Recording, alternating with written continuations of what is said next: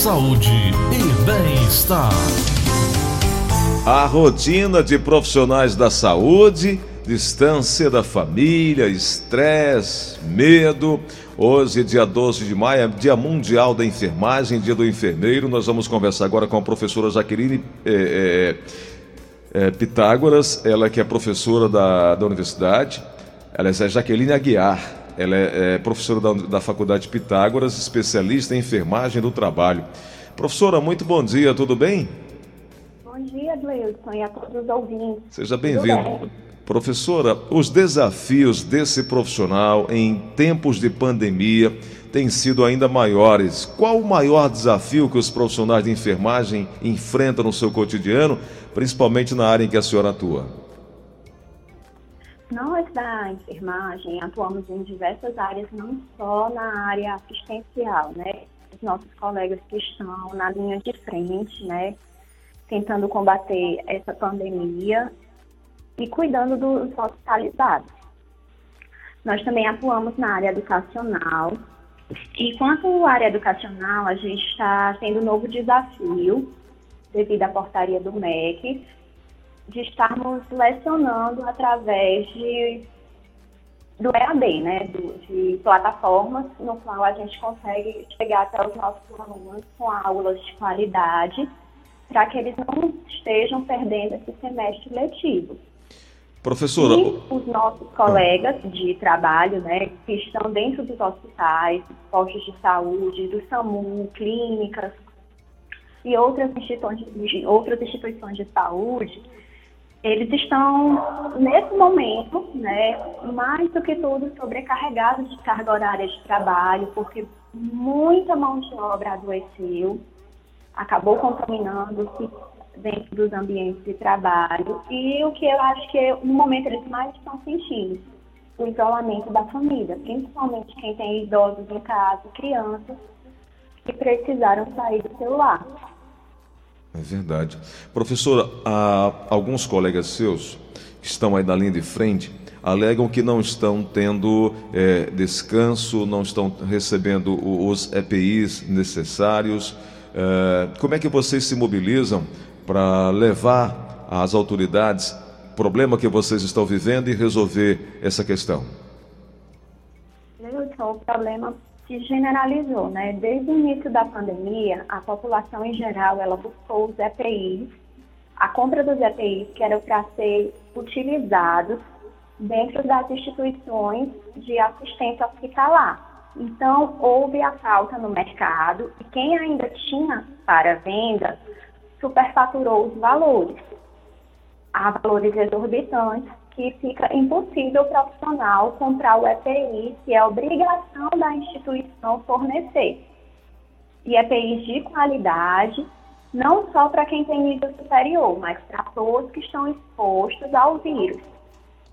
Então, algumas, alguns municípios, a prefeitura conseguiu comprar os EPIs e fornecer para os colaboradores, tardiamente, mas conseguiu. Alguns hospitais particulares, a gente ainda vê aqui em Fortaleza a ausência dos EPIs adequados para alguns profissionais. Os de nível superior, que são enfermeiros, médicos, fisioterapeutas, fonoaudiólogos, o nutricionista, assistente social, eles têm um acesso mais fácil, não sei por qual motivo, que deveria vir desde a recepção do porteiro até a limpeza e os profissionais da área da saúde, porque todos estão expostos de uma forma geral, não só o que vai manipular o paciente no momento de um procedimento. Então, o nosso conselho, ele buscou verbas, alguns locais eles chegaram a levar EPIs adequados e doar para os profissionais, para os enfermeiros e técnicos, mas ainda temos uma deficiência de EPIs adequados. Professora, após a instauração da pandemia do Covid-19 no mundo, no Brasil também, se está diariamente experimentando, é, exper, é, aliás, experienciando a análise nas contradições que circundam esse contexto histórico em saúde, os desafios dos profissionais da área de saúde. é, enfrentando essas contradições que colocam em pauta o isolamento social para diminuir ou minimizar o impacto da transmissão do vírus, como recomenda a Organização Mundial de Saúde. E, de uma certa forma, as pessoas não estão é, em sua totalidade, entendendo que esse distanciamento, esse isolamento social, ele se faz necessário. Como é que vocês, profissionais de saúde, lidam com esse desafio de levar as pessoas é, essa cultura da prevenção, do isolamento, do uso dos EPIs como máscara, é, da, da, da, higiene mesmo. Como é que vocês lidam com isso quando vocês estão conversando com os familiares ou com as pessoas acometidas da Covid-19? Wilson, é, nós profissionais da área da saúde, nós passamos a trabalhar de forma educativa desde o acolhimento do paciente na unidade de saúde e até por muitas vezes fora do nosso ambiente de trabalho, quando estamos no supermercado, numa farmácia, que a gente vê o desrespeito à lei do isolamento, ao decreto.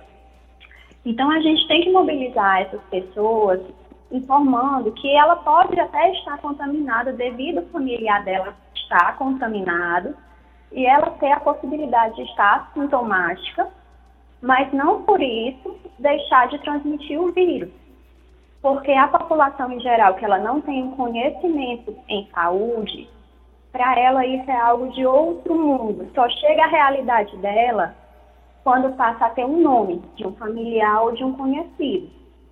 Agora, nossa, os nossos bairros mais distantes da área central, eles estão começando a ter consciência da gravidade da pandemia devido ao aumento excessivo de casos confirmados e de óbitos nesses bairros mais, mais distantes da área central, como Barra do Ceará, Praia do Futuro, a região da Messejana, a região do Bom Jardim.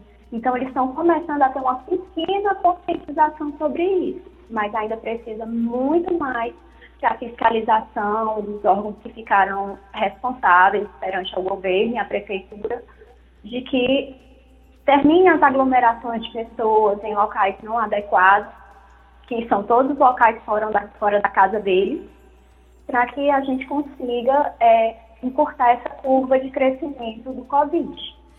Professora, o que eu, eu tenho em mente, eu, eu, tenho uma filha que é enfermeira também, ela atua na área de enfermagem, só que em outro país, mas eu sempre digo que os profissionais da área de saúde como um todo, eles também precisam ser cuidados eles também precisam ser vistos, eles também precisam ser ouvidos. Pós-pandemia, que lição vai ficar para vocês que estão aí na linha de frente é, no combate a, essa, a esse vírus tão silencioso na sua forma de atacar e tão barulhento na questão das vítimas? Que vai ficar de lição para todos da área da saúde, em especial para a equipe de enfermagem, é que nós somos indispensáveis ao cuidar do nosso paciente. Somos nós que assistenciamos esse paciente desde o, primeir, desde o pré-natal ao nascimento, durante toda a vida desse, dessa pessoa até o minuto final de vida. Então, nós precisamos é, nos unir para conseguirmos, não amamos as palmas, o reconhecimento da população, mas mais do que isso, Precisamos das nossas 30 horas que sejam regulamentadas pela PL 2295-00, que está no Congresso, está nas mãos do Senado. Precisamos do nosso piso salarial, da salubridade adequada, tanto para as instituições públicas como para as particulares, que isso foi decretado durante a pandemia, né, a solicitação pelos conselhos de classe, não só o de enfermagem como os demais. Mas isso não precisa ser decretado pelo Conselho. As instituições de saúde, elas precisam ter um, um, uma equipe de enfermagem do trabalho, junto com o médico do trabalho atuante, que eles consigam validar essa insalubridade mensalmente de acordo com o setor que o profissional está exercendo suas atividades laborais.